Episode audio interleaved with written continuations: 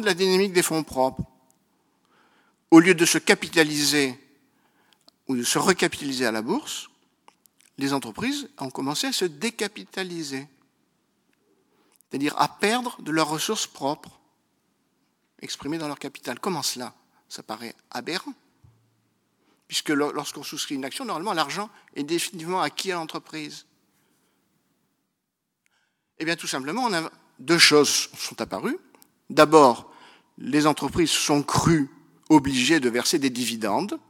Le dividende représente le profit, normalement mais de façon inconditionnelle. C'est-à-dire que même pendant les périodes de perte, elles ont versé des dividendes. Sachez que General Motors et Ford, qui sont en perte depuis six ans, exercice après exercice, n'ont jamais cessé de verser un dividende d'un certain montant.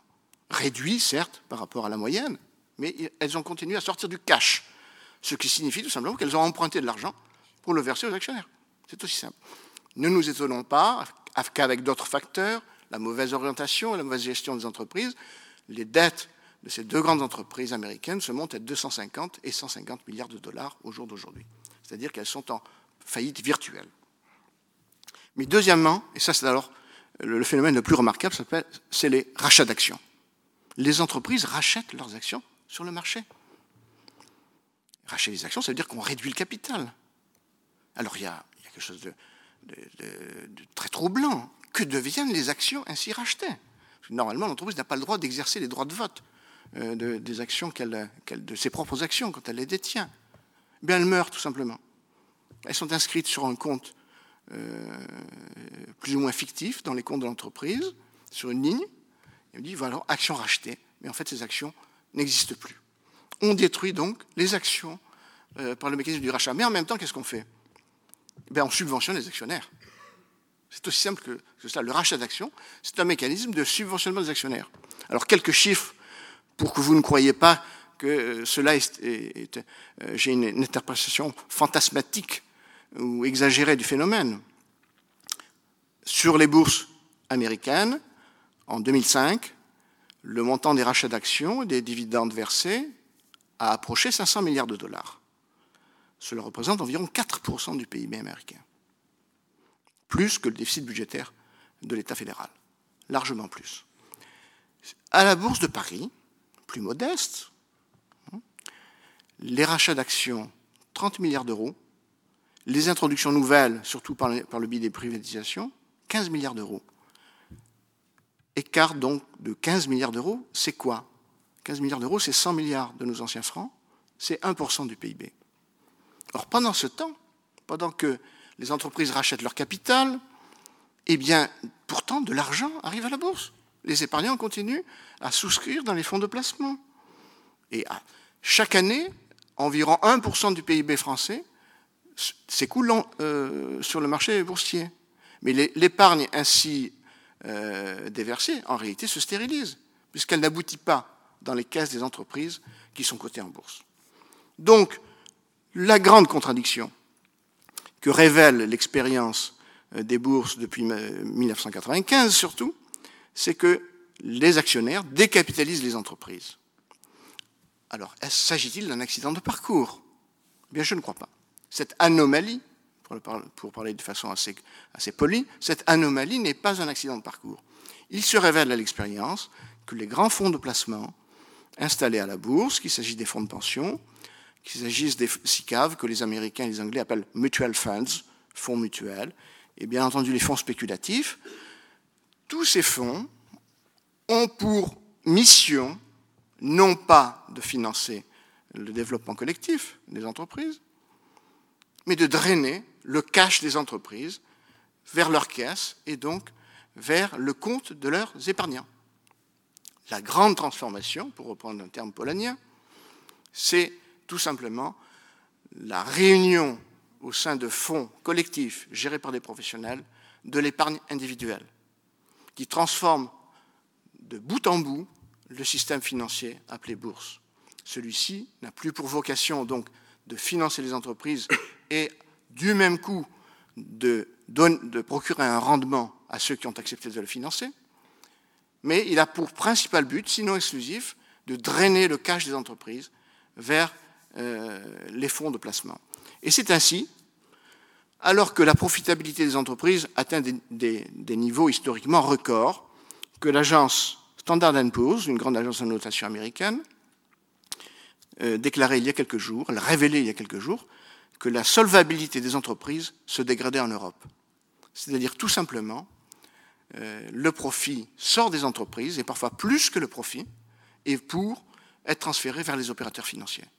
Et les bilans se dégradent alors que les comptes d'exploitation révèlent des profits euh, de niveau fort élevé. Deuxième euh, bilan que l'on peut faire, c'est la relation actionnaire-manager. Bon, Noël Forgeard, bien entendu, mais bien d'autres. Les managers d'après-guerre apparaissaient tout puissants. Hein. Il y a deux grands livres qui sont parus, l'ère des, organisateurs de James Burnham et aussi le nouvel état industriel de John Kenneth Galbraith. Ces deux livres posaient comme principe que désormais le pouvoir économique était aux mains de grands bureaucrates qui étaient les managers. Et que ceux-ci, en quelque sorte, s'étaient déliés de toute suggestion, de toute tutelle de la part des détenteurs du capital. Ils faisaient eux-mêmes leur stratégie, leur gestion, et ils décidaient eux-mêmes de l'équipe qui devait les entourer. Cela a été vrai après-guerre.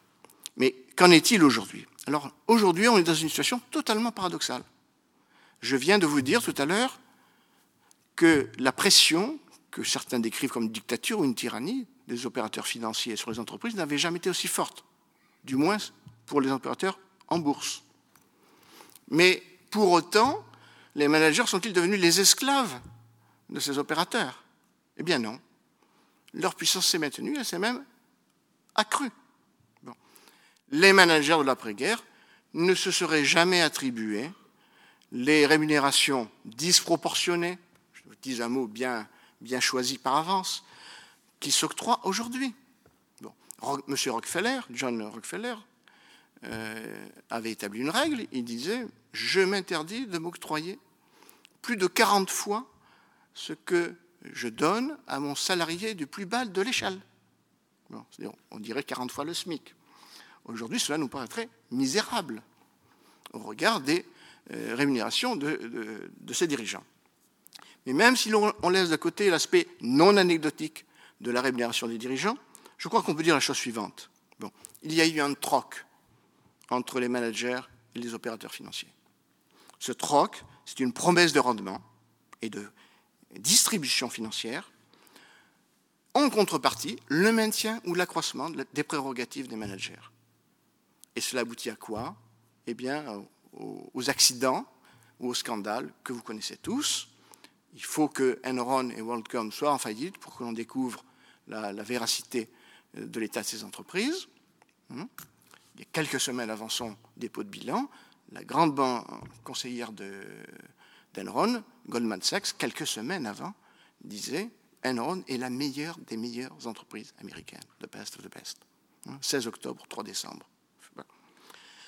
Donc un malentendu, malentendu aussi parce que M. Forjard, dont, parlait euh, Bernard Stiegler tout à l'heure, savait, au moment même où le premier prototype de l'Airbus A380 prenait son envol, le 27 avril 2005, qu'il y avait déjà un blocage industriel à Hambourg, en amont de la production. Puisque vous savez qu'il y a des numéros 1, 2, 3, 4, 5, 6, 7, 8, donc déjà on savait qu'un blocage apparaissait. Mais il a fallu plus d'un an pour que les difficultés industrielles Airbus apparaissent. Pour quelle raison? Il y a une raison toute simple. Les actionnaires boursiers sont lointains des entreprises.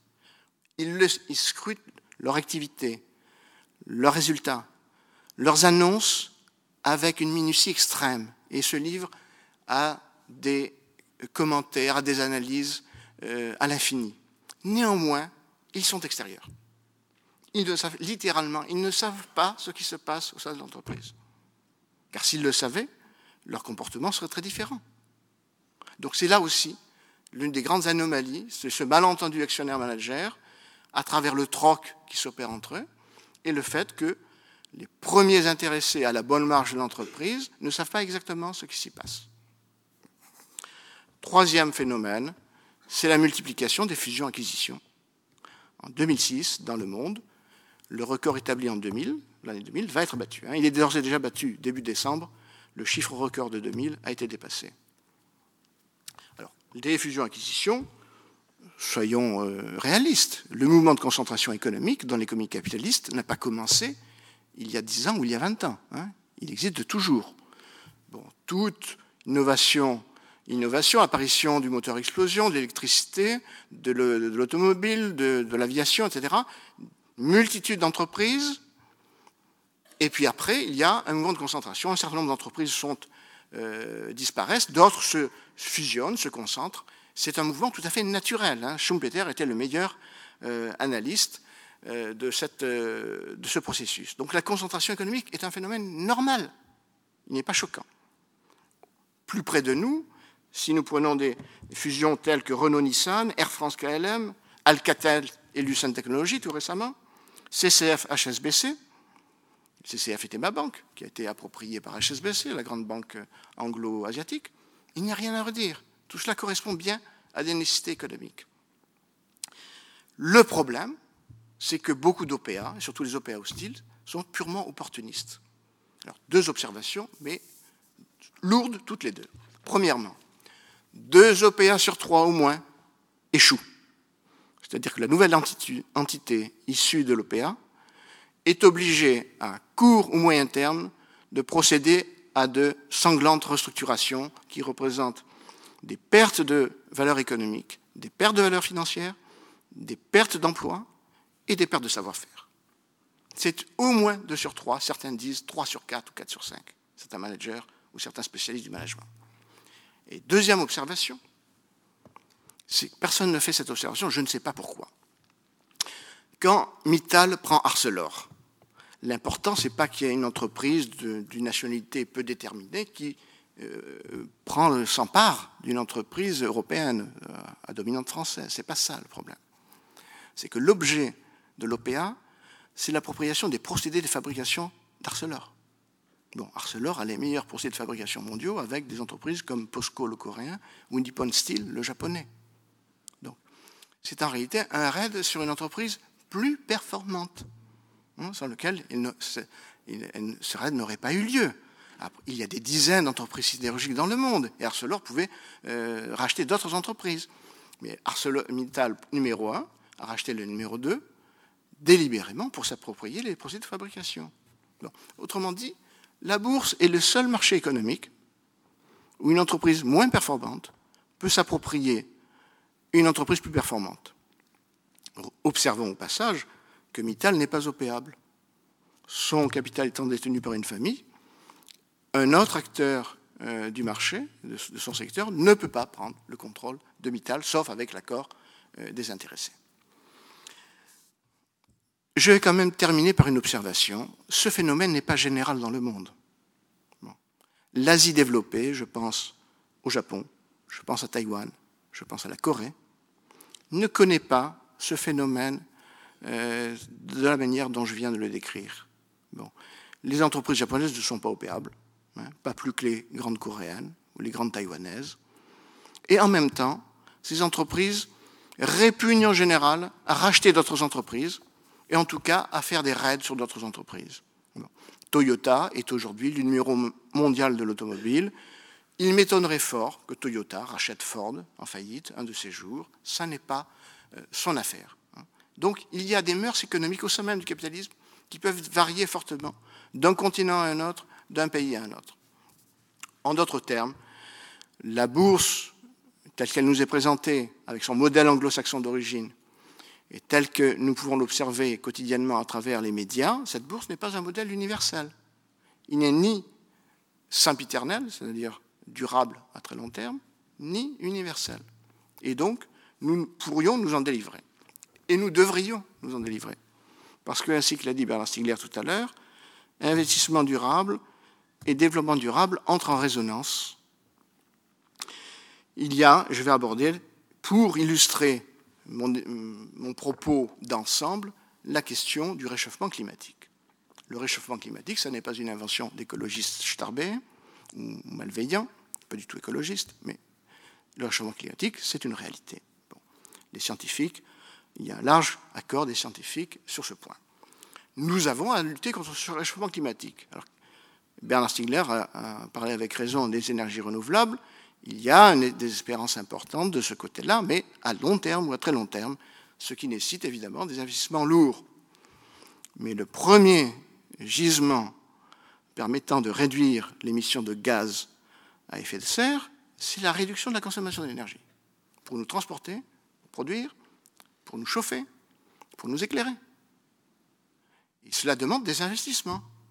Des investissements des entreprises, des investissements des ménages, des investissements des collectivités publiques, avec des régimes euh, appropriés de financement, de fiscalité, etc. Mais cela demande, premièrement, des réglementations nouvelles ou des régulations nouvelles. Il faudra taxer l'énergie progressivement, plus fortement, en prévenant les intéressés à l'avance, hein, bien sûr, on ne va pas les, prendre par surprise.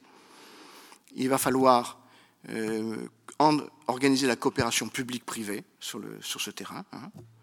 Et il faut faire en sorte que, justement, l'impérium ou l'impérialisme des acteurs du marché financier ne s'exerce pas sur les acteurs de, de cet investissement. En ce moment même, nous vivons un épisode tout à fait troublant qui nous révèle la contradiction du système. EDF a été introduit en bourse et la Commission de Bruxelles entend déréguler les tarifs d'électricité. Et l'on nous dit c'est favorable à la concurrence. Alors sachez quand même que les producteurs d'énergie, la théorie économique, euh, l'énergie électrique en particulier, la théorie économique les appelle des monopoles naturels. Tout simplement parce que vous ne pouvez pas faire passer plusieurs courants issus de plusieurs entreprises différentes par les mêmes câbles. Bon, vous avez au nord de Paris, en arrivant par l'autoroute A1, une forêt de pylônes euh, qui acheminent l'électricité vers la capitale, ce qui nous permet d'être éclairés et de nous voir mutuellement. Euh, mais il ne peut pas y avoir plusieurs approvisionnements différents. Donc ce sont des monopoles naturels. Si vous cotez un monopole en bourse et que vous le soumettez à une obligation de rendement, que va-t-il faire? Eh Il va essayer d'accroître son chiffre d'affaires, c'est-à-dire qu'il va se mobiliser pour un accroissement de la consommation et non pas la réduction. Et deuxièmement, il va quand même plutôt euh, faire évoluer ses tarifs à la hausse, ce qu'a déjà fait EDF pour les entreprises. Et la présidente du MEDEF, Mme Parizeau, s'étonnait récemment, avec beaucoup de candeur, que la dérégulation bruxelloise n'ait pas permis euh, de, réduire justement la charge de, consommation qui pèse sur les entreprises, mais l'augmente. Bon, c'est ce qui pend au nez des consommateurs individuels si effectivement la dérégulation bruxelloise intervient. Bon. Donc là, nous voyons bien, dans un cas très concret, une contradiction apparaître. Deuxième exemple, toujours dans le domaine du réchauffement climatique, vous savez qu'on a ce qu'on appelle un, mécanisme d'échange de, permis d'émission. Vous êtes une entreprise déterminée, par exemple Saint-Gobain, vous réalisez des économies d'énergie importantes. Vous réduisez vos émissions de gaz à effet de serre. Vous pouvez vendre, vous allez au-delà de la norme qui vous a été impartie. Vous pouvez vendre votre surcroît d'économie à une autre entreprise qui, elle, n'atteint pas sa norme. Donc, vous pouvez ça peut être une transaction. C'est peut-être, ça peut être un mécanisme éventuellement favorable. Mais sachez qu'au lieu de laisser les acteurs opérer de gré à gré et se vendre leurs tonnes de carbone, économiser, ou s'acheter leurs tonnes de, carbone, on a installé un marché qui fonctionne comme la bourse. Un new financial tool, comme on dit dans les, journaux anglo-saxons. C'est-à-dire qu'il y a une bourse quotidienne de la tonne de carbone. Actuellement, le, prix de la tonne de carbone évolue entre 9 et 14 dollars. C'est ridicule. Pour qu'il y ait une incitation à économiser l'énergie, vraiment, le chiffre devrait être d'au moins 60 dollars. Bon. là, ça ne devrait pas être un prix de marché, soit de marché boursier en tout cas, soit on laisse les opérateurs euh, euh, réaliser leurs transactions de gré à gré, soit la puissance publique, française, européenne, intervient en disant la tonne de carbone sera échangée au taux minimal de temps. Donc deux exemples qui montrent la perversité de ce système de cotation boursière sur lequel je pourrais dire infiniment de choses par ailleurs. Je euh, souhaite donc que de nouvelles régulations apparaissent, qu'un bilan aussi exhaustif et aussi honnête que possible soit fait de l'évolution de ces 25 dernières années. 25 dernières années, 25 ans, c'est important, hein, ce n'est pas, pas du court terme. Il faut faire le bilan, il faut en tirer les conclusions, il faut imaginer des solutions nouvelles. Si vous voulez, nous allons pouvoir en parler à l'occasion du débat qui pourra s'en suivre. Merci de votre attention. Merci beaucoup.